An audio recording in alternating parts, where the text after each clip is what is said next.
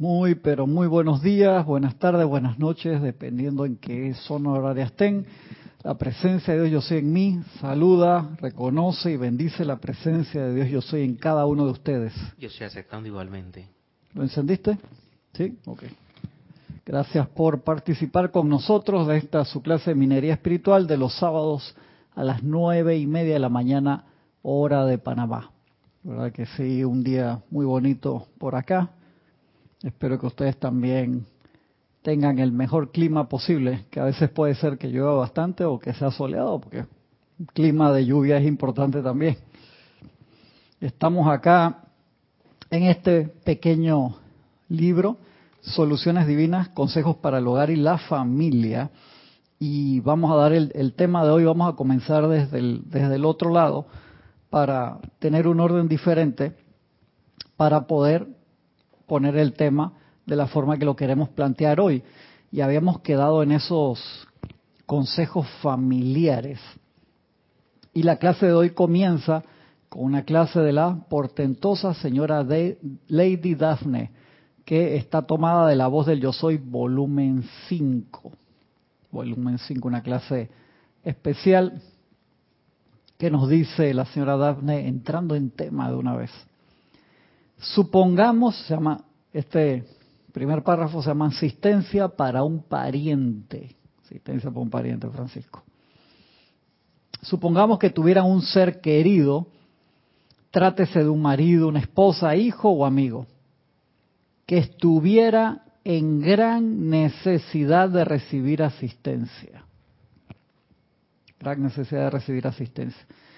El primer impulso suyo sería hacer un tremendo esfuerzo físico para dar asistencia, ¿no es cierto? Quieren ponerse a luchar inmediatamente para hacer algo físico a fin de impedir lo que consideran sería un desastre. ¿No está viendo? Y venimos de una parte que vamos a retomar después que dice, hay tres ocasiones en la que es obligación actuar y hasta verbalmente. ¿Cuáles son, Francisco?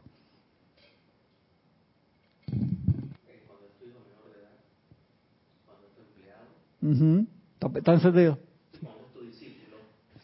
¿Está marcando bien? Okay. Están como... No ni a la mitad. Vamos a revisarlo. Dale. 1, 2, 3, 1, 2, 3. Sí, vamos a subirlo acá. Dale. 1, 2, 3. Ahora sí. Un poquito más, así. Ahora sí, estamos mejor. Eh, exactamente, hay tres, tres ocasiones específicas en que es obligación que actúes. ¿Por qué? Porque son dependientes tuyos en cierto eh, modo. Un hijo menor de edad, por supuesto. Un empleado que está, tú eres el jefe, es tu obligación. Y un discípulo que en teoría te escogió para que lo guiaras en el sendero espiritual. Y ahí hago un paréntesis porque hay algunos que tú sabes que pueden ser una persona que eh, viene a las clases pero no, no comparte contigo ninguna experiencia, no habla.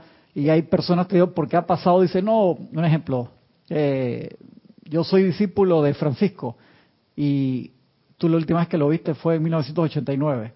Ese no es discípulo tuyo. ¿Te acuerdas que Jorge vacilaba mucho con el, los cuentos del papá, y el papá de, Jorge era médico y se, encontraba con pacientes dice, ¡ay, mi doctor! ¿Usted es mi doctor? Sí. ¿Cuándo fue la última vez que nos vimos?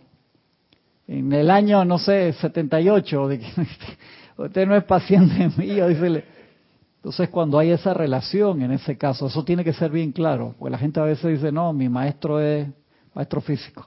Es tal persona y Igual cuando tú eliges un ejemplo, un maestro ascendido, voy a trabajar fuertemente con el maestro Hilarión. Chévere, súper. ¿Cuál fue la última vez que lo invocaste? En el 2012. No estás trabajando con el maestro Hilarión, para darte un, un ejemplo simplemente. En el caso de un hijo menor de edad, obviamente, que vive contigo, lo tienes ahí todos los días. Y en el caso de un empleado que lo ves porque está trabajando en la empresa bajo la cual a ti te tocó trabajar como jefe en esos tres casos, esta obligación de tú lo ves está haciendo algo mal. Hey, ve acá, vamos a hablar esto. Ahí no es que es misericordioso callar, ahí no aplica. En esos tres casos tienes que ir. Una pregunta mejor que El empleado jornalero también entra en esa categoría. Sácalo, ahí le pasó algo al... No, al mismo eh, conector. El empleado jornalero entra en esa categoría.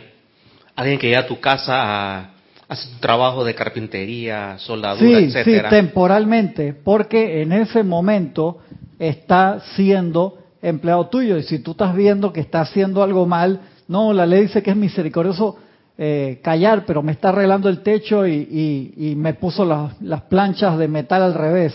Es misericordioso callar. No, no es misericordioso callar, ahí es tu obligación, porque en ese estante temporal es tu empleado, entonces es tu obligación. Acá lo que el- de lo que viene el maestro y varios maestros hablando es esa parte tan peliaguda, por así decirlo, de que uno cuando está en la enseñanza piensa y cree que puede decirle a otra persona lo que tiene que hacer o lo que tú le vas a decir es muy importante. Y entonces los maestros dicen, espérate, aguanta. Aguanta, para, párame ese carro ahí. Vamos a ver qué es lo que estamos hablando. Entonces, viene esa parte asistencia un pariente, dice. Quieren ponerse a luchar inmediatamente para hacer algo físico, a fin de impedir lo que considerarían sería un desastre. Y ese pariente ahí no está diciendo que sea un hijo menor de edad, te que ahí sí es obligación.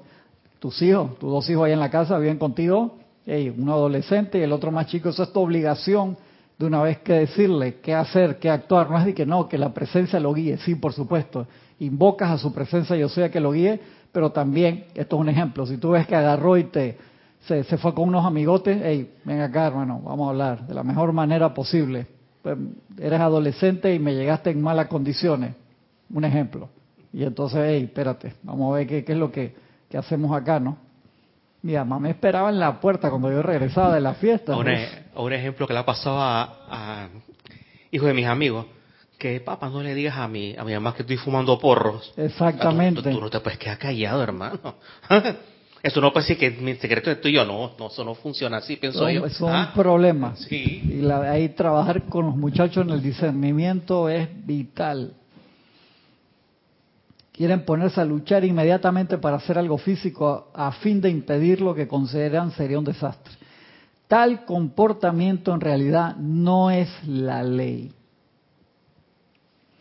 Yo les digo, padres, amigos, enamorados, que se invoca en la magna presencia yo soy a la acción para que asumiera el pleno comando de esa persona. Aquí entra algo bien importante. Tu pareja, tú le tienes que decir lo que tiene que hacer, según la ley. Ay, silencio. Vamos a ver, antes que conteste, vamos a ver que algún hermano acá ¿Le digo o no le digo a mi pareja lo que tiene que hacer? A ver, ¿qué dicen acá los hermanos que están conectados? Mientras voy a poner los que han reportado sintonía. Maricruz Alonso, desde Madrid, España. Bendiciones. Naila Escolero, desde San José, Costa Rica. Antonio, bendiciones hermano, hasta Santiago de Chile. Arraxa, bendiciones hermano, hasta Managua, Nicaragua. Sandra Pérez, bendiciones. Hasta Bogotá, Colombia. Tania Goldberg, hasta la soleada Tampa, Florida. Oli, bendiciones Oli, hasta Guadalajara, México. Margarita Arroyo, desde Ciudad de México. Dante Fernández, hasta Guadalajara, Jalisco, México, Grupo Kujumi. Valentina de la Vega Montero, bendiciones Valentina, hasta Galicia, España. Elizabeth aquí sí, bendiciones Elizabeth. Hasta Uruguay, un gran abrazo. Flor Narciso, bendiciones Flor, hasta Cabo Rojo, Puerto Rico.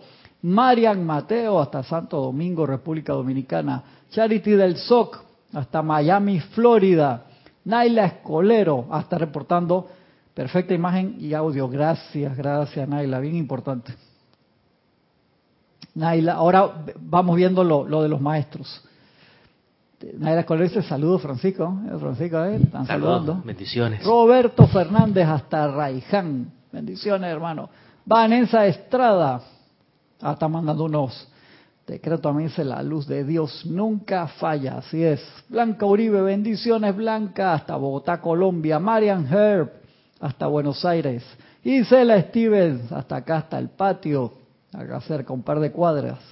Mavis Lupianés, hasta Villa Yardino, Córdoba, Argentina. Nancy Olivo, hasta Quito, Ecuador. Ilka Costa, bendiciones. Hasta Tampa, Florida. Uy, se fue esto. Se fue, se fue. Juana Sánchez Quiroz, hasta Utah, USA. María Martín, bendiciones hasta Granada, España. Raiza Blanco, Raiza Blanco, hasta Maracay, Venezuela. Perdón, es que tengo conectado el, celular, el tele y, el, la computadora y lo ve acá. Perdón, perdón. Marian Mateo dice, veo que el modal, veo que es moda el porro. ¿Qué dicen los maestros sobre las drogas? Obviamente que no, Marian Mateo. Cualquier cosa que te saque de, de estar conscientemente conectado con el yo soy, obviamente que no. María de los Ángeles, bendiciones de Valencia, España. Uy, se me fue de nuevo. Es que cuando entra un mensaje, el, YouTube no es a veces bondadoso que te lo sube un peldaño, se, mueve todo. Se me fue, ¿dónde estaba? Creo que estaba en Raiza Blanco desde Maracay, Venezuela. Nancy Olivo dice, no le digo a mi pareja lo que tiene que hacer. No, uno conversa las cosas, pero decirle que esto es lo que tú tienes que hacer, no, porque acuérdate, tu pareja no entra dentro del apartado que te dicen que te dice la enseñanza que es obligación hacer algo cuando es tu discípulo, o es un dependiente tuyo en teoría que te eligió para caminar el sendero espiritual, cuando es tu hijo menor de edad, no tu hijo de 54 años, no le tienes que decir, ven acá, yo soy tu mamá o yo soy tu papá y tú tienes que hacer esto y tu hijito tiene 54 años, no, tu hijo menor de edad. Ya después que pasa la mayoría de edad, las cosas se hablan. Obviamente, si tiene 34 años y vive contigo todavía, las cosas se hablan con tono serio, por así decirlo, pero tú no, le puedes decir, siéntate ahí, tú tienes que hacer esto porque soy tu papá. Ya no funciona así. ¿Por qué? Porque cada uno de ellos tiene su propia presencia, yo soy. Paola Farías, bendiciones de Cancún. Dice Elizabeth, aquí sí. Hola Cristian, a mi pareja no le digo lo que tiene que hacer. Él no es un menor a mi cargo.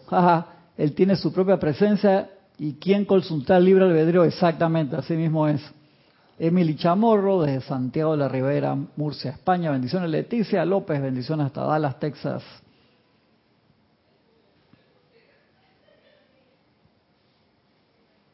En la clase de, de Kira le explicaron full lo, del Wipala con todo el significado oficial. Me preguntaron el otro en la clase de Kira que por qué usamos un Wipala. Se explicó súper bien, lo explicó Kira, lo explicó Ramiro también full.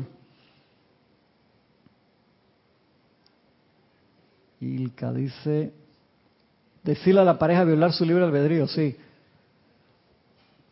Dice María Mateo, dice Tony de Melo que debemos dejar de pedirle a nuestra pareja lo que exigimos como derecho, sino como un favor. Sí, exactamente. Este, este, librito de verdad que se lo, se lo súper recomiendo, porque tiene todas esas partes también, tiene unas partes de Mefox que están buenísimas que las vamos a ver también, también las vamos a ver. Sigue diciendo acá la maestra, tal comportamiento en realidad no es la ley, yo les digo, padres, amigos, enamorados que se invocan, invocaron la magna presencia yo soy la acción para que asumiera el pleno comando de esa persona. Eso es lo primero que tenemos que hacer. Eso es delicado y siempre debemos hacer. Acuérdate que lo que tú piensas, sientes respecto a una persona, lugar, condiciones o cosas, le estás metiendo gasolina. Eso lo hablamos en otras clases hace un par de meses atrás de que si la persona tiene un ejemplo, Francisco eh, le tiene miedo a las alturas, pero muy leve entonces se lo comenta alguien y todo el mundo, Francisco le tiene miedo a la altura, Francisco le tiene... Es que le empiezas a meter gasolina, algo que era pequeñito y de repente Francisco no quiere bajar ni el escalón, un solo, se sienta ahí, le da de todo, y un escalón solo, en serio, no quiere subir a hacer los ceremoniales para no bajar la escalera, que no, si no me pone un ascensor, hermano, no. Que ese es el problema cuando los niños descontroladamente empiezan en la escuela y ven, que, ay, Pablito, le tiene miedo a no sé quién, y entonces empiezan a meter eh, eh, a su atención, empiezan a meter las ideas discordantes allí, y eso es un uso discordante de, la ley, y se genera el famoso bullying, y por eso hay tantas, llama Violeta, tantas desgracias por eso, porque se está metiendo energía a montones en debilidades que a veces son muy pequeñas y van creciendo. Y eso es muy, muy, muy serio. Hay que ponerle mucha atención y corregir esas cosas en los niños, los adolescentes y en los adultos también, por favor. Entonces, esa parte de invocar siempre que uno vea una acción discordante, porque la estamos juzgando en ese momento. Entonces, lo que uno mejor puede hacer es, yo les digo, padres, amigos, enamorados, te dice acá Lady Daphne, que se invocaran la magna presencia yo soy a la acción para que asumiera el pleno comando de esa persona, produjera su perfección y mantuviera allí su dominio, entonces quitaran su pensamiento, atención y sentimiento del individuo en cuestión, la presencia, que todo se me está cayendo, la presencia, yo soy, hará lo que no hay manera que ustedes puedan hacer físicamente. Esta es la gran necesidad hoy en día de nuestro cuerpo estudiantil. Y tú dices, pero es que tú no entiendes. Estoy viendo lo que está haciendo el vecino allá. Más, si tú ves que el vecino está prendiendo la casa con la vecina adentro, por favor, haz algo. O sea, discierne, Dios santo. Please. Por favor, llama a la policía, llama a los bomberos. Pero si tú ves que el vecino agarró y entró con con alguien que no era de su familia, no te pongas a meter ahí pensando, uy, mira el vecino, está cambiando de vecino. llama a Violeta, Dios te libre de hacer esa vaina. Invoca ahí la presencia de ambos inmediatamente. Si tú ves que el vecino le está entrando a golpes a la vecina y la vecina está pidiendo ayuda, por favor, discierne. No, es, que es misericordioso callar, van a matar a la vecina, contrale. Llama, llama a la policía, por en serio. Hay que discernir un punto, un punto intermedio en estas cosas de, pareja, ¿no? Eh, tú estás casado, ¿no? Por la ley del, país X o, la, iglesia X. Eh, si tu pareja está haciendo un mal uso del control financiero que compete a una familia de cinco personas, ahí uno pide la iluminación para tener que decir, ven acá, yo creo que Tienes que discernir, por supuesto. Yo creo que mejor cómprate, ¿qué te puede decir? Una cartera Gucci en vez de la Louis Vuitton que cuesta cuatro mil dólares más. Y todavía, todavía la Gucci bonita. ¿ah? Y te sabes los precios de esas carteras. Estoy preocupado, Francisco, pero no quiero hablar de esas cosas ahora.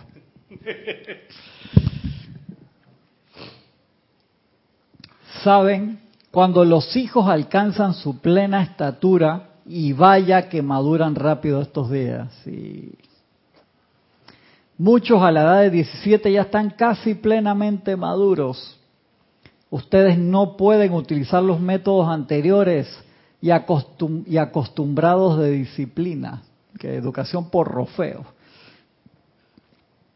En vista de que la obediencia de tal manera se ha ausentado en los niños, en la gente joven y en los viejos también, entonces tiene que haber un medio superior a la pan a la pantufla de papá para gobernar las cosas, claro, o sea, no puede que le estás dando palo al chiquillo y ya tiene 17 años y le quieres dar una nalgada porque llegó tarde, no, ¿Qué iba a decir? Digo, chancleta 10 años, ya para arriba eso ya no sirve, hermano. Sí, ¿ah? sí, sí, loco. 11, 12, 13 años para darle un niño como ya. Así es. Bien, saben que no pueden ponerse en la pierna y darle nalgadas a alguien que es más grande que ustedes. Es más, con toda seguridad no estarían cómodos haciendo tal cosa. Luego, tiene que haber un medio de gobernar y dar esa asistencia de manera tal que sea mucho más valiosa y tanto más poderosa. Esto se hace a través de la presencia yo soy del individuo. Y sigue diciendo acá, la maestra esfuerzo humano inútil.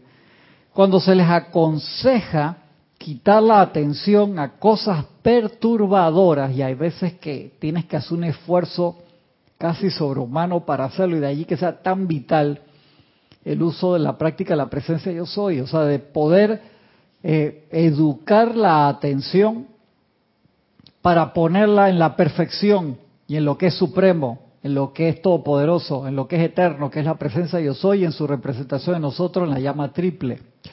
Si no hacemos esa práctica todos los días, es como querer ir a correr una maratón cuando nada más has salido a caminar una vez a la semana. No puedes, man.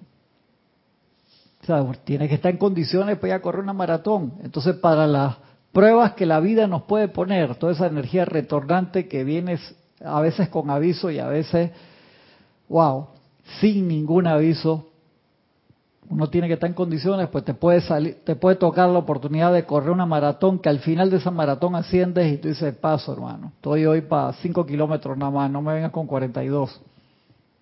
Entonces las 30 millas de la maratón no van contigo y perdemos la oportunidad. De ahí que hay que, hay que estar en esas condiciones y eso se logra poniendo la atención en la presencia todo el tiempo y sosteniéndola allí cada vez que tengo un ratito.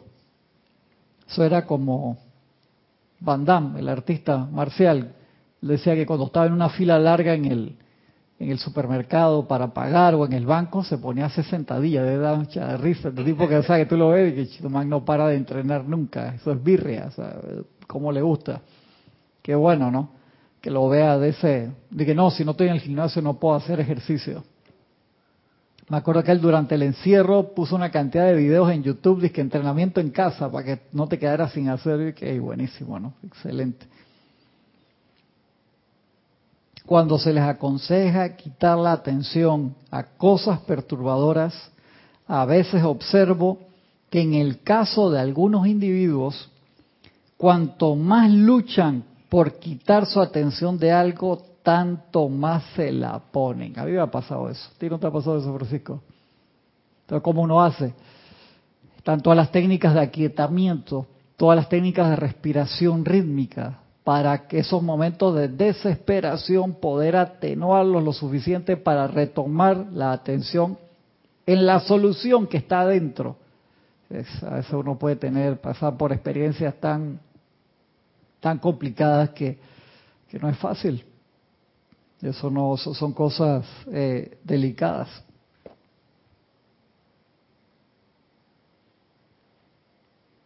cuanto más luchan por quitar su atención de algo, tanto más se la ponen. Así como te diga, no mires el dedo, no mires el dedo, no mires el dedo. Ay, te va para allá. Exacto, exacto. Si no quería decirle el ejemplo de Mario hoy. Tanto más se la ponen. Pero eso se debe a que están tratando de hacerlo a punta de esfuerzo humano. Por favor, en todos sus requerimientos recuerden decir y sentir. Magna presencia yo soy, hazlo tú. ¿O acaso no difiere esto totalmente de que digan, ahora yo voy a hacer esto? Pues te vas a pura fuerza de personalidad. Entonces tienes que recordar que yo soy esa presencia y cuando estás haciendo ese comando, la presencia yo soy se manifiesta a través de sus vehículos y somos cada uno de nosotros.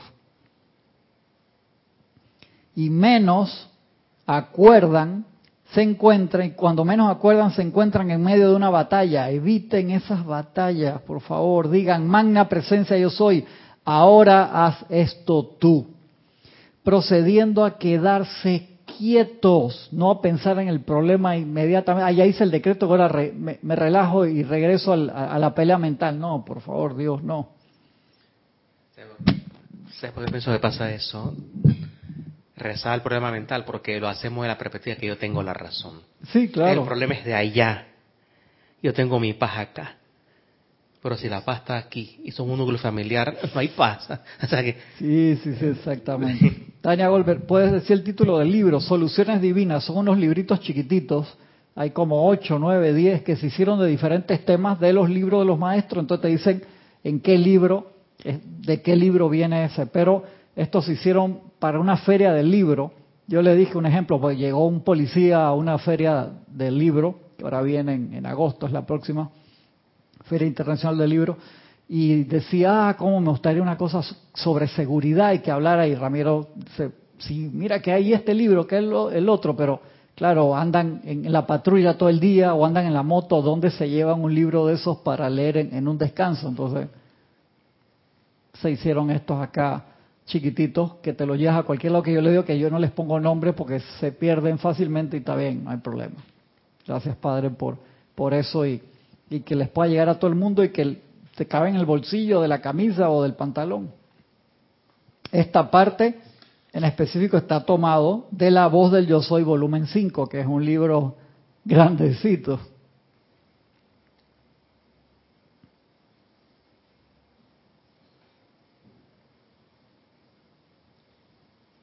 Eviten estas batallas, dice. Magna presencia, yo soy, ahora haz esto tú, procediendo a quedarse quietos y verán cuán fácil y rápidamente se hará. Si no se hace fácil y rápidamente, es que no nos estamos quedando quietos y de allí que eso sea el kernel del asunto. Por eso, por eso yo estoy proponiendo ahí, estoy, que la empalizada del año que viene, se propuso una empalizada que va a ser más bien al estilo como si fuera un foro para poder hablar con los compañeros y meternos en los temas que sea o de pláticas del yo soy o de instrucción de un maestro ascendido. ¿Por qué? Porque si tú no entiendes esos dos libros, tú no entiendes ninguno de los otros 120 libros. Es así. Estos son dos libros que el maestro ascendido San Germain sacó al principio, a los primeros destellos de la era, con explicaciones magistrales de lo que yo soy. Y si tú no entiendes eso, hey, tú te puedes leer los boletines privados de Thomas Prince, La voz del yo soy, eh, plática, eh, puedes leer. ¿Qué es eso? O sea, yo te puedo dar la llave del Ferrari, Francisco, pero si tú no sabes manejar, le vas a dañar la transmisión de acá a la esquina, vas a quedar sembrado contra el poste que hay acá a la salida de, de la calle, del Jardín de Paz, ¿Por qué? Pues ese carro acelera de 0 a 100 en 2.9 segundos. Y si tú no tienes un autocontrol real, no lo vas a disfrutar, te vas a un daño. Si se lo das a un piloto de Fórmula 1, se le sale la baba a la música yes, hermano, tengo un performance de, de un auto de mi trabajo de Fórmula 1 para el diario vivir. Que bueno, que no sé para qué vas a necesitar un Ferrari dentro de una ciudad y digo, si vives en Alemania, tienes un autobahn que hay autobahn en Alemania que no tienen límite de velocidad, te digo, wow, espectacular, ¿no? Pero aquí aceleras en ese y quedaste en el tranque de acá de la esquina, ¿no? Agarraste el taco enseguida ya en el semáforo que, que viene, pero hay gustos y gustos. Te dije que vi una pareja en un Lamborghini, me acuerdo ahora el, qué modelo era, que llegaron a un estacionamiento y se iban a bajar, y el señor como de 65 no se podía bajar, pues ese carro está así del piso. Abrió la puerta y era de esto, se levantó. Se aparecía un contorsionista para bajar. Yo dije, yo no quiero ni ver a la señora en traje bajándose, porque el señor tiene que salir, ve cómo las, en serio hermano, eso casi que te tienes que acostar, o sea, que no es un auto, digamos, práctico para, no sé, cada cual con sus gustos, el señor se podía comprar su Lamborghini y estaba feliz, que esté feliz.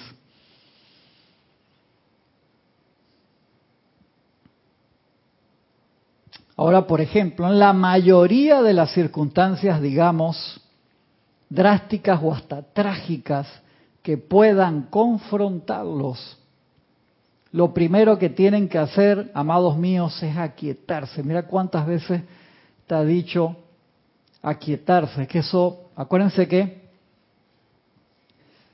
a través del tiempo se nos va acumulando los momentos de estrés podemos decir que nacemos con una pared firme, súper bien construida, los maestros nos lo dicen, tú te estresas y es como si le dieras un mazazo. La pared bien construida, un mazazo, ni 5, ni 10, ni 100 la van a tirar abajo. Pero los años de vida, cuando vas pasando de cierta edad, ese nivel de esa pared, con todos los mamellazos que ha recibido a través del tiempo, empieza su estructura a tambalearse y te puede venir un, una bola, un wrecking ball, ¿cómo se llama? Eh, sí, eso de... Butón y la, de lejos la tira. O sea, lo paradójico de esto, mencionando que cuando tenemos una situación así, de un conflicto familiar, mandamos que decimos quédate quieto, cálmate, pero tú estás estresado, hermano. Exacto, exacto. Que paz, quiétate, pero... Sí. Estás pidiendo paz usando la violencia. Exactamente. Ey, yo he pasado por circunstancias así, Francisco, y digo, me falta calle, hermano, me falta más entrenamiento, me falta más push-up, más músculo espiritual. Y ahí es donde uno, no es que te friqueas, no es que te bajoneas en ese momento, sino que dice, ¿sabes qué? Voy a seguir entrenando, hermano. Necesito más entrenamiento. Es así. Esos son, este, son cosas sensibles. A mí me tocó el fin de semana pasado, justo cuando me voy de la clase de acá, eh, un tío de mi esposa llama y lo, lo, contesta a mi hijo más chico y lo veo la cara serio así, que estaban buscando a mi esposa. Y yo, ¿qué pasó? Que había desencarnado un primo hermano de mi esposa, tenía 46 años. Entonces, ah, recientemente había empezado a tomar pastillas para la presión, apenas se sintió bien, las dejó de tomar, no se cuidó, estaba en Cerro Azul andando en moto y se sintió mal, se fue para la casa, paro cardíaco, la ambulancia no llegó, o sea, allá en la montaña que desencarnó.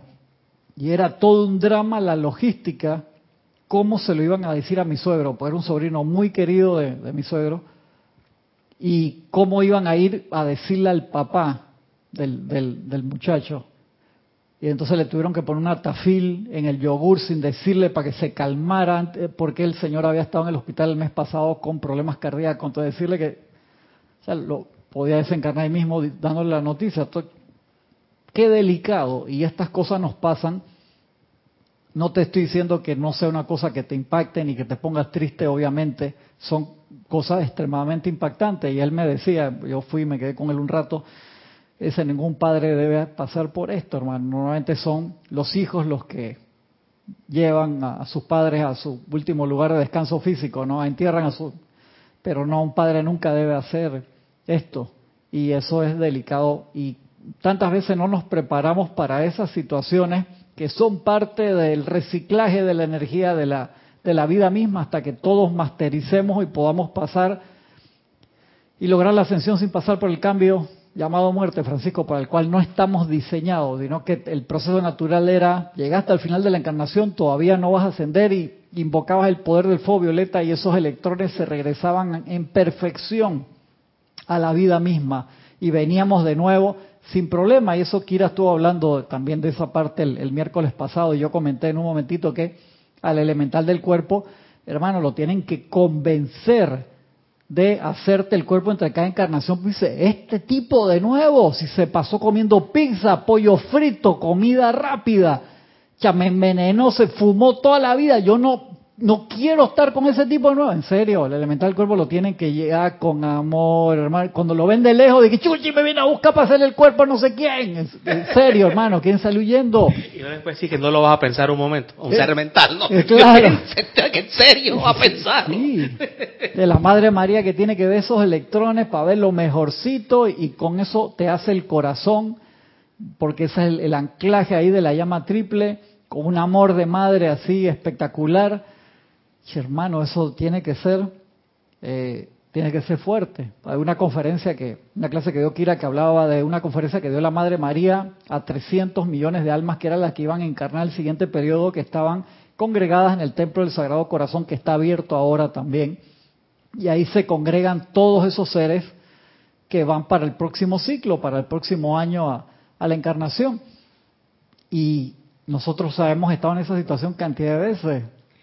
Una pregunta, si a las finales no se convence al elemental del cuerpo, entonces va forzado. Yo no creo porque él también tiene su libre albedrío. O sea, yo creo que si tú no logras eso es como meter una llave que no abre. O sea, el, el, el ángel guardián, ya siempre dije, chamán, a pesar de cómo tú eres, yo te quiero, Francisco. El man, ya un amor a otro nivel. Pero el elemental del cuerpo se cabrea porque le, le cuesta mucho es como es una relación tóxica para él.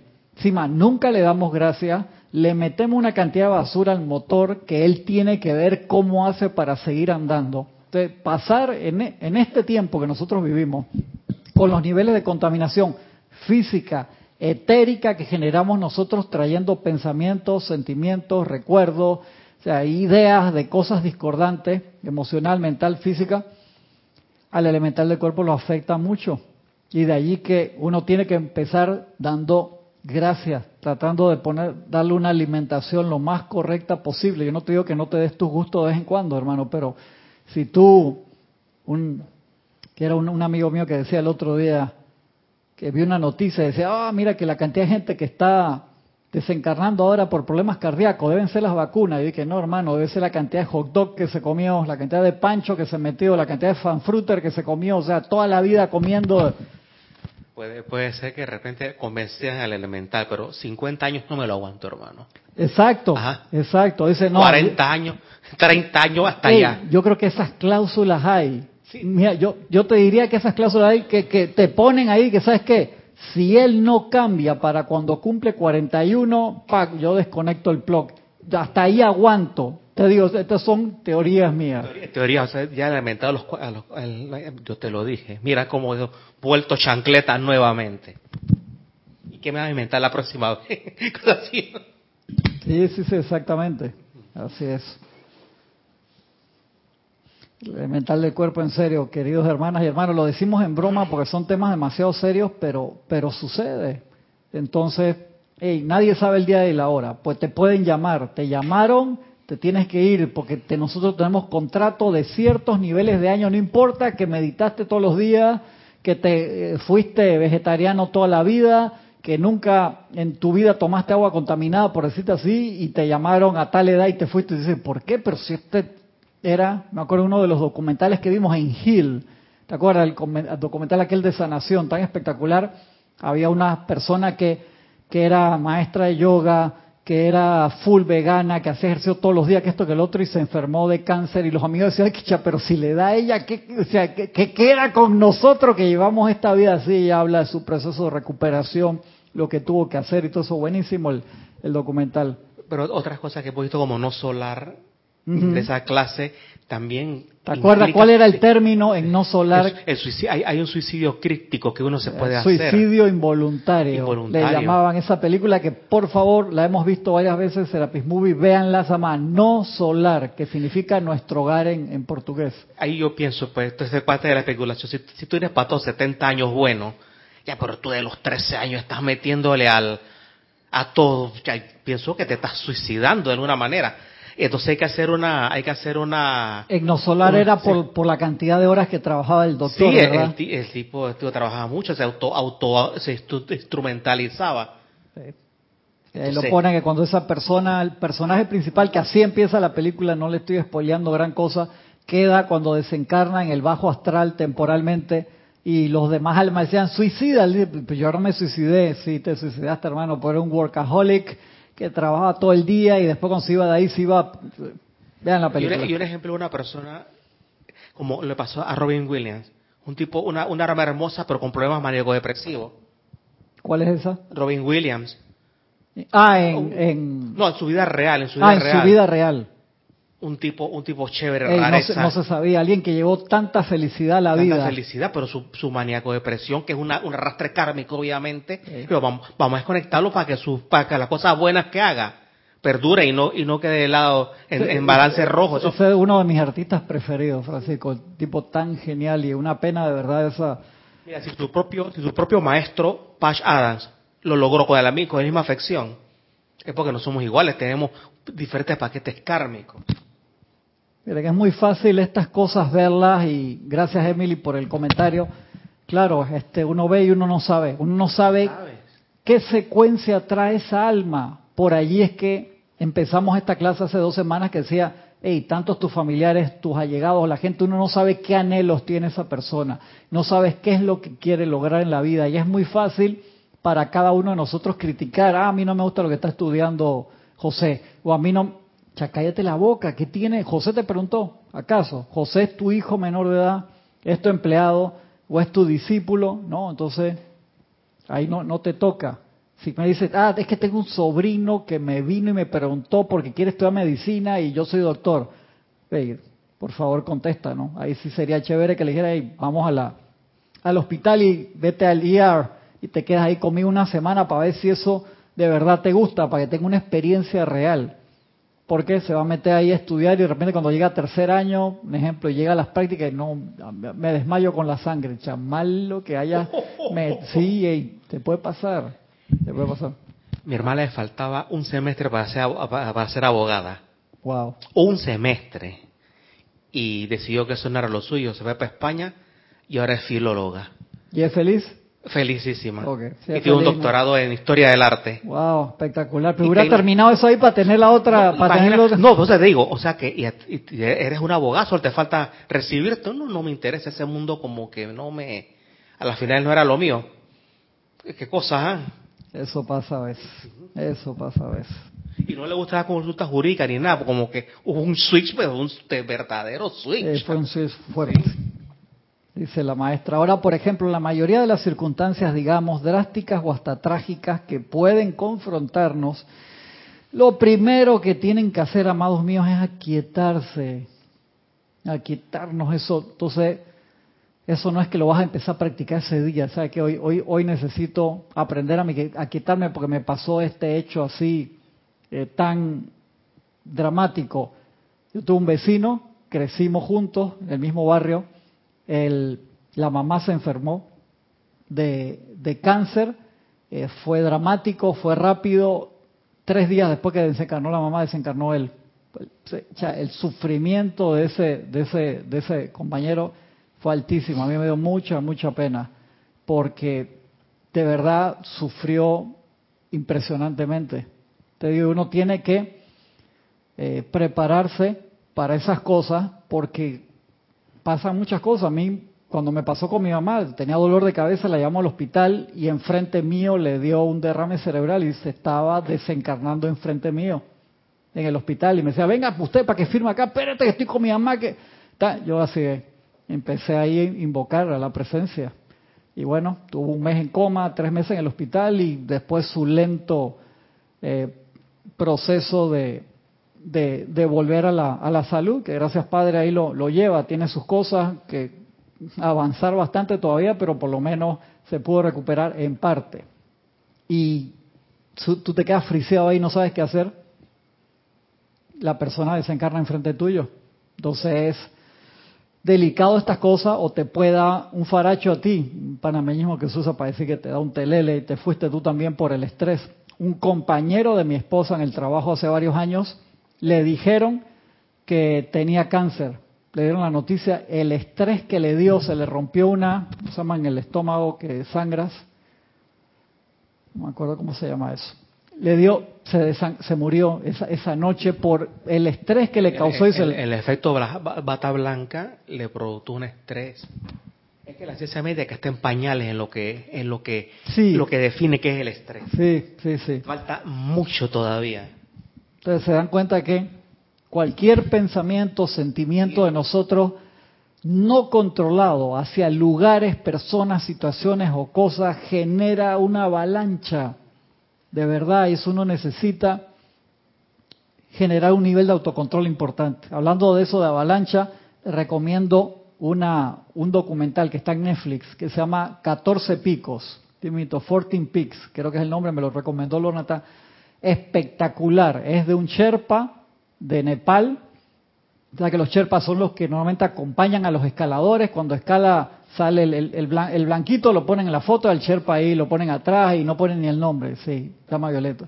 Y los tipos son, nacieron con ese ADN espectacular. Bueno, este Sherpa fue Gurkha, o sea, entrenado ahí con, con el ejército de, de Inglaterra, también misiones especiales, no sé qué, y escalador espectacular, y dijo, había un, creo que un inglés, que subió a los 14 picos más altos. Solamente hay 14 montañas en el mundo de más de 8.000 metros.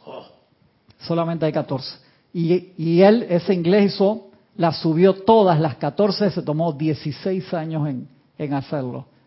Y ya está mayor y todo, y sale hablando en el documental también. Este, con un grupo de puros nepalíes, solamente de puro, lo hicieron en seis meses. Para que tengas una idea. Man, eso era... ya hubo una montaña, no me acuerdo cuál fue, de estas de más de 8000, que había cinco estaciones. O sea, los tipos, o sea, duermes en el campamento 1, el siguiente día escala, duermes en el campamento 2 en el 5 y después la... Tipos subieron en un día y bajaron. Y se fueron por otra montaña. En un fin de semana subieron a 3 de 8000 metros, hicieron un... Re... Nadie había... Pero cuando llegaron al Everest, les tocó llegar una temporada que había bastantes, el- hay montañas que yo veo no había nadie. El Everest llegaron a un punto donde había tráfico, man, no podían pasar una parte, había una fila de 300 escaladores. Y ellos de que, ¿qué, ¿qué pasó? ¿Por qué no podemos subir? No, porque si eh, subes allá generas una avalancha y se lleva a todo el mundo. Y él sacó una foto. A mí lo que más me impresionaba era que todos los peligros que pasaron y sacaban la cámara por filmar. Yo dije, anda, en serio.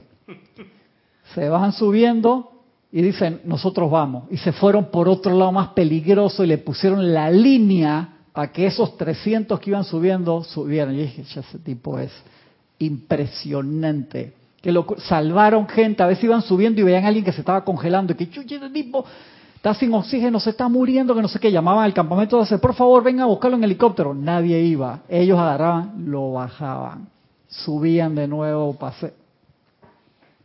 Ey, está espectacular ese documental para tus clientes, Francisco, ¿da? Es súper de rayo blanco, súper ascensional, se llama 14 Peaks, Nothing is Impossible, así se llama, 14 picos, nada es imposible, porque no pudo conseguir patrocinadores. Tomó dice, tú estás más loco que el carajo. Nadie puede hacer eso en el tiempo que tú dices. Ey, puso su casa en, ¿cómo se llama? En la, en la hipotecó. Hipotecó la casa y la esposa salía ahí hablando de que... Pa, esos, son los páramos que pasa la gente de, cine independiente también, que tiene que hacer lo que sea. O sea, que van a dejar al mundo a una joya. Dice la Capitana América para Serapis Movie. Capitán América, ¿cuál? Capitán América. La que va a salir ahora femenina va a ser Thor, que, es Natalie Portman, ahora Thor va a ser mujer, Girl Power. Pero la de la Capitana América salió fue en, en los de... En, en What If. En What If. Que, eran los cortos animados que eran otro... Y no vayas a spoilear. Estoy viendo que estás con intención de spoilear Doctor Strange, la segunda, que mi hijo la vio anoche, que papá ya vi la, cállate, no me, no me venga a decir nada, le digo que la voy a ver ahora. Agarrando al niño más chiquito, las películas no se cuentan ni a tus amiguitos, ni a la abuela, ni a la a nadie. Eso es un eso tiene que respetarlo. Sí, eso uno tiene que ser. Yo te dije con, con la última de estas de Endgame o una de esas de Marvel, yo no vi ninguna red social, no vi nada y antes de entrar a la sala voy al baño y un niño así como dice, ay, ay, man se murió. Y yo dije, tanto trabajo, hermano, para no que me spoileas en el baño antes de entrar a la sala. Y que manga presencia, dame paciencia. Es así. Seguimos aquí. Esa parte del aquietamiento, por favor, quiero que vean ese documental.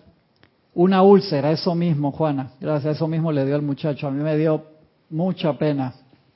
De allí que algo se acrecenta gigantescamente por el descontrol y no es fácil, te lo digo, para nada es fácil. Yo no estoy diciendo que esto es fácil, pero digo que nos tenemos que entrenar. Es, igual que vas pesa, tú no agarras la barra de 42 libras con, con 200 libras a cada lado, 400 libras para hacer squad el primer día, Dios santo, no. De, con, con suerte la barra sola. De allí que es tan importante. Por favor, vean ese documental para que entiendan lo que es el autocontrol, la valentía de esa gente subiendo una montaña, que eso es muy rayo blanco, o sea, sube, climb every mountain, como dice la canción, sube hasta que vas a llegar, hay una toma que los tipos están terminando así y sale el sol. Yo dije, están ascendiendo la presencia, o sea, alucinante. De verdad que, que genial, y esa es la actitud del buscador de la luz. O sea, no, el tipo dice, yo no, yo no tengo miedo. Esa, esa es mi gran ventaja. Y era, pero no era este, como Juana d'Arco, que Juana d'Arco era eh, temeraria. temeraria. es cuando ya tú tomas riesgos innecesarios. Una cosa en riesgo todo el empeño. Y pones en, eh, todo el empeño. Que Juana d'Arco se cabreaba y salía sola y se iba adelante y los otros ¡Ah, siguen a la mujer, hermano. Pues tenía ese fuego del entusiasmo, pero a veces no pensaba que era lo que estaba haciendo y uno tiene que planear esas cosas en orden divino, que no te detenga el miedo pero tú tienes que ser, o sea, sí, aguerrido, pero temerario es cuando ya tú tomas riesgos innecesarios. Acá esta gente estaba en, casi que esa línea de, la temeridad. Por favor, véanlo. Sigo acá. Voy a repetir ese pedacito. Ahora, por ejemplo, en la mayoría de las circunstancias, digamos, drásticas o hasta trágicas que puedan confrontarlos, lo primero que tienen que hacer, amados míos, es aquietarse en el momento en que se agitan en sus sentimientos, no descargarán el poder para controlar las condiciones. Esa es la parte que no voy a subrayar, ahí está el secreto.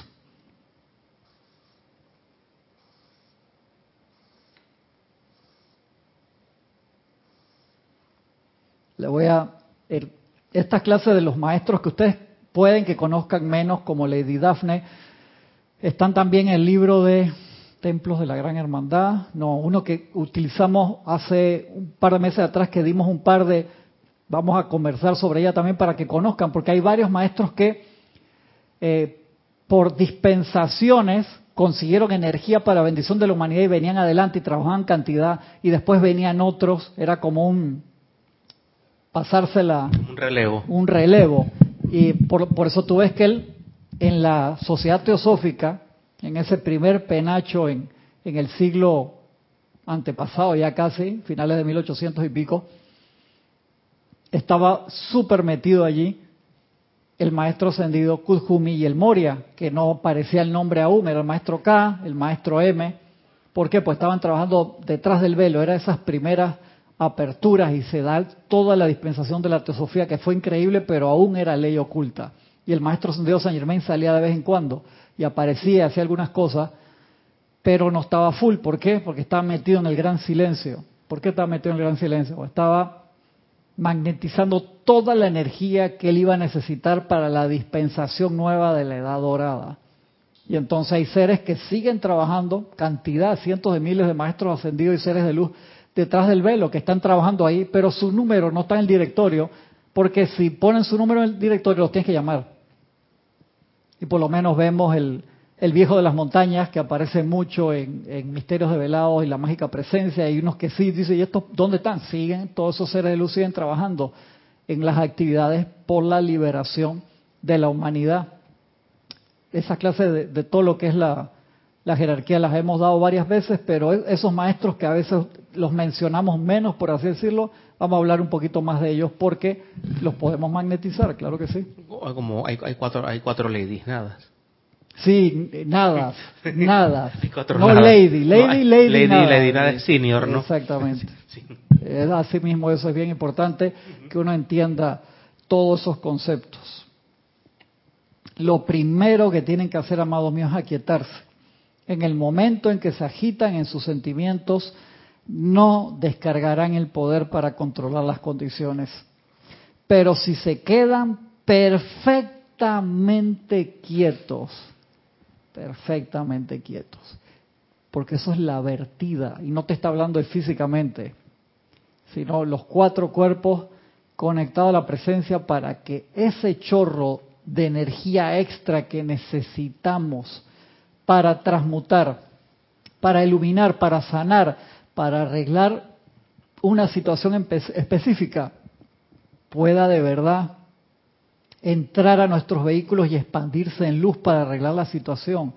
Pero si no estamos perfectamente quietos, se vierten afuera, por eso es que no te lo no te lo ponen, y eso lo hemos explicado hasta acá, hasta con ejemplos pasando agua de un, de un vaso a otro, es así. Si el maestro ve, Francisco está orando por esto y tiene seis meses orando por esto, pero cada vez, acuérdense que la parte en la oración tiene la parte de poner la, atención en la presencia y la otra en ponerte en la disposición de receiving, de recibir. Oramos, invocamos, me quedo quieto. Por eso cuando tú sales de un ceremonial, quédate quieto. En serio, antes para quietar y preparar los cuerpos, durante y después, cuando hablamos de la aplicación diaria, ¿te acuerdas que teníamos eso de que, ¿cuándo medito? Antes, después. Primero decíamos que antes, después, después, después, antes y después. ¿Por qué? Porque hiciste una tanda de, de decretos, 64 decretos te tiraste ahí, lo hiciste espectacularmente. Si te paras y te vas. Y como te digo, te paras y te vas, es que te paraste y te fuiste física, etérica, mental, emocionalmente, saliste a no, hermano, es el momento en que te tienes que quedar igualmente esa cantidad de tiempo recibiendo. Eso es como si vas con tu tarjeta al banco y la pones, pones la plata y te vas y no esperas que salgan los billetes. En serio, eso es lo que estamos haciendo, literalmente. Entonces, el cajero, la presencia dice, Chacón no, no le doy nada. ¿Por qué? Hasta que aprende, ¿qué hago? Entonces la persona está diciendo, quédate quieto, man. Si tú ves que en un cajero normalmente es un cubículo que uno entra, cierras ahí, hay unos que están abiertos y está pasando cantidad de gente, problema concentrarse, puede llegar alguien a ver qué está haciendo Francisco, pero hay esto en, algunos bancos que es un cubículo que tú llegas, tiene hasta musiquita, aire acondicionado y tú llegas en tranquilidad total y te concentras en lo que vas a hacer. En el espere hasta que la transacción se realice, espere que le leemos la tarjeta, Correcto. espere a recibir la, plata y pues ya. Correcto. todo el proceso. Correcto, correcto. Entonces es importante el aquietarse para hacer eso, estar descansado. Yo les dije, a mí me han tocado, antes me tocaba muy seguido, periodos de trabajo que no dormían varios días. yo iba en la madrugada, salía, le decía al socio, ahora vengo, veo con un café acá en la estación de, gasolina de la esquina, pagaba el café, pagaba la gasolina, me iba cuando ya, me olvidé de, y regresaba el de la gasolinera, me miraba, dije, ¿qué te pasó? Bueno, estoy dormido. En la calle de madrugada, sí, no había nadie, yo, me olvidaba, Francisco, estaba recontra cansado. Entonces llegó un momento que, hey, no puedo seguir así.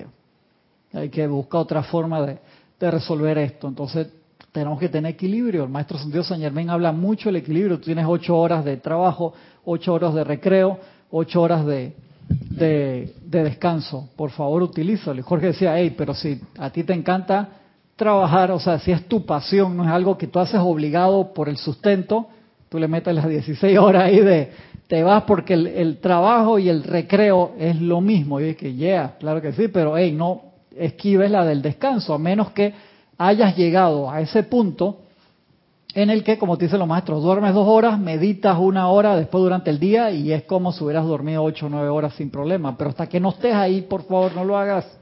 Yo leí un artículo una vez de gente que tiene superpoderes que casi todo el mundo envidia.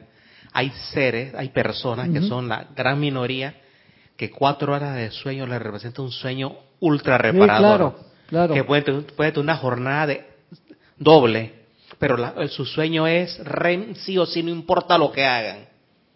Pero por el momento son totalmente concentrado. por el momento son las minorías. Así es. Vinieron con ese con ese dharma, por llamarlo de alguna manera. Es así. Dice Paola Faría, sorry, Capitana Marvel. Ah, ahora sí estamos claro. Estamos hablando, estamos hablando, Paola. No me enredes, Paola, no me enredes. Repito ese pedacito que se nos está acabando y no pudimos pasar la siguiente. Pero vamos con calma, no hay problema. Lo primero que tienen que hacer, amados míos, es aquietarse. En el momento en que se agitan en sus sentimientos, no descargarán el poder para controlar las condiciones. Entonces, lo, lo, primero, amados hermanos y hermanas que me escuchen, es ser consciente de eso. O sea, yo me aquieto, tengo el decreto ahí, que es palabras de los maestros ascendidos, para manifestar la solución, pero lo hago nervioso. Yo sé que no sirvió. Entonces, ¿qué, ¿en qué trabajo de nuevo voy? hago una respiración rítmica por la nariz. El primero lo, tiro por la boca para vaciarme y empiezo a respirar en cuatro tiempos, inhalando en ocho, retengo ocho segundos, boto el aire lentamente en ocho segundos, me quedo ocho segundos de nuevo sin aire y, empiezo. Haces ese periodo por lo menos cuatro veces, te aquietas, entonces ahora sí ya es el decreto. Dices, pero es que estoy desesperado por hacer esto. No, tú no, te, no puedes manejar alta velocidad desesperado, hermano, te vas a chocar. Entonces, sé consciente. Pues dice, me tiré todo el libro de los, ¿cuántos son los decretos de la opulencia? 286. Dice los 286 decretos del libro de la opulencia, que el primero te vuela la cabeza. El primero tú le, ya, ¿por qué hay 286? Anda, porque así son de buenos los maestros. Nada más con el primero tú dices, si yo realizo esto, ¿Y, Cuánto, ¿y cuánto hay que mencionar el dinero? 14. Sí, exactamente. Comerte el libro y que esté. yo no sabía que nada más eran 14 lo que me la palabra. Y el Francisco se lo tiene bien estudiado ese. eso te, ¿cómo está? Ay, pero ven acá, entonces la opulencia no solo a la plata. ¡Ah! O sea, el tipo se está iluminando. Ustedes lo ven ahí, y que esto, que el otro, que de repente. No, está, está iluminando. No, con tan pelado y que agarran los 14 decretos de una cosa, pues es otra cosa. Eran vidas pasadas, ¿no? Mis 14 decretos. y te pones ahí tu, tu banda. Entonces te das cuenta que, espérate, ¿qué no estoy haciendo acá? Tiene que estar perfectamente quieto. ese es el logro, porque ahí es como si prendieras todos los switches de los cuatro cuerpos y la presencia es una con sus vehículos y ahí se manifiesta la solución instantáneamente. Eso es lo que llaman salto cuántico. Tú no necesitas un proceso de 134 años para aprender esto, lo pasa en un segundo. El, el kernel acá del asunto, el chip central, es perfectamente quieto. Ey, man, ¿qué dice en la Biblia, Francisco, que Jorge nos decía, váyanse para el Cosway? El Cosway es una vía acá sobre el mar, como de 5 kilómetros, que se, 7 kilómetros que se conecta con tres islas, Naos, Perico y... La otra, no me acuerdo. Eh, flamenco. Flamenco, gracias. Lorna pasó, dije, esta gente que está hablando de geografía aquí. Y cuando uno iba para eso que es un lugar eh, turístico lindísimo, cuando uno va para ese lugar tienes que pasar por un lugar que había una iglesia que tenía en grande en inglés que decía, estad quietos y sabed que yo soy Dios. Lo decía así, ¿eh? entonces decía, vaya para el Cosway, para ver si aprende algo. porque Jorge me está mandando para. Porque tenías que pasar por allí y ver eso. Entonces, lo tenemos desde hace miles de años. Estad quietos y sabed que yo soy Dios. Si no hacemos eso de primero, todo lo demás no te va a funcionar. En serio, practiquemos esa parte. Y dice acá la maestra para cerrar, magna presencia yo soy, asume el comando de esta persona, sitio o condición sea lo que fuere, barre con tu magna corriente de luz y energía allí, produce tu perfección y mantén tu dominio. Entonces se aquietan de nuevo, dice la maestra, y esperan el despliegue. Sus resultados serán absolutamente infalibles. Pero son muchos los que ya se apuran o debido a la tensión en los sentimientos no hacen esto. Increíble. Nos queda de este bastante de este librito tan lleno, tan jugoso en, en conocimiento. No quiero avanzar ahí porque ya me pasé de la hora. Por favor, practiquen eso. ¿Les parece que no se les quede porque es extremadamente importante. Les agradezco un montón que nos hayan acompañado todos los que están del otro lado. Gracias a Francisco, que estaba acá de este lado. Con la ayuda de la presencia nos vemos la semana que viene. ¿Les parece? Muchas gracias.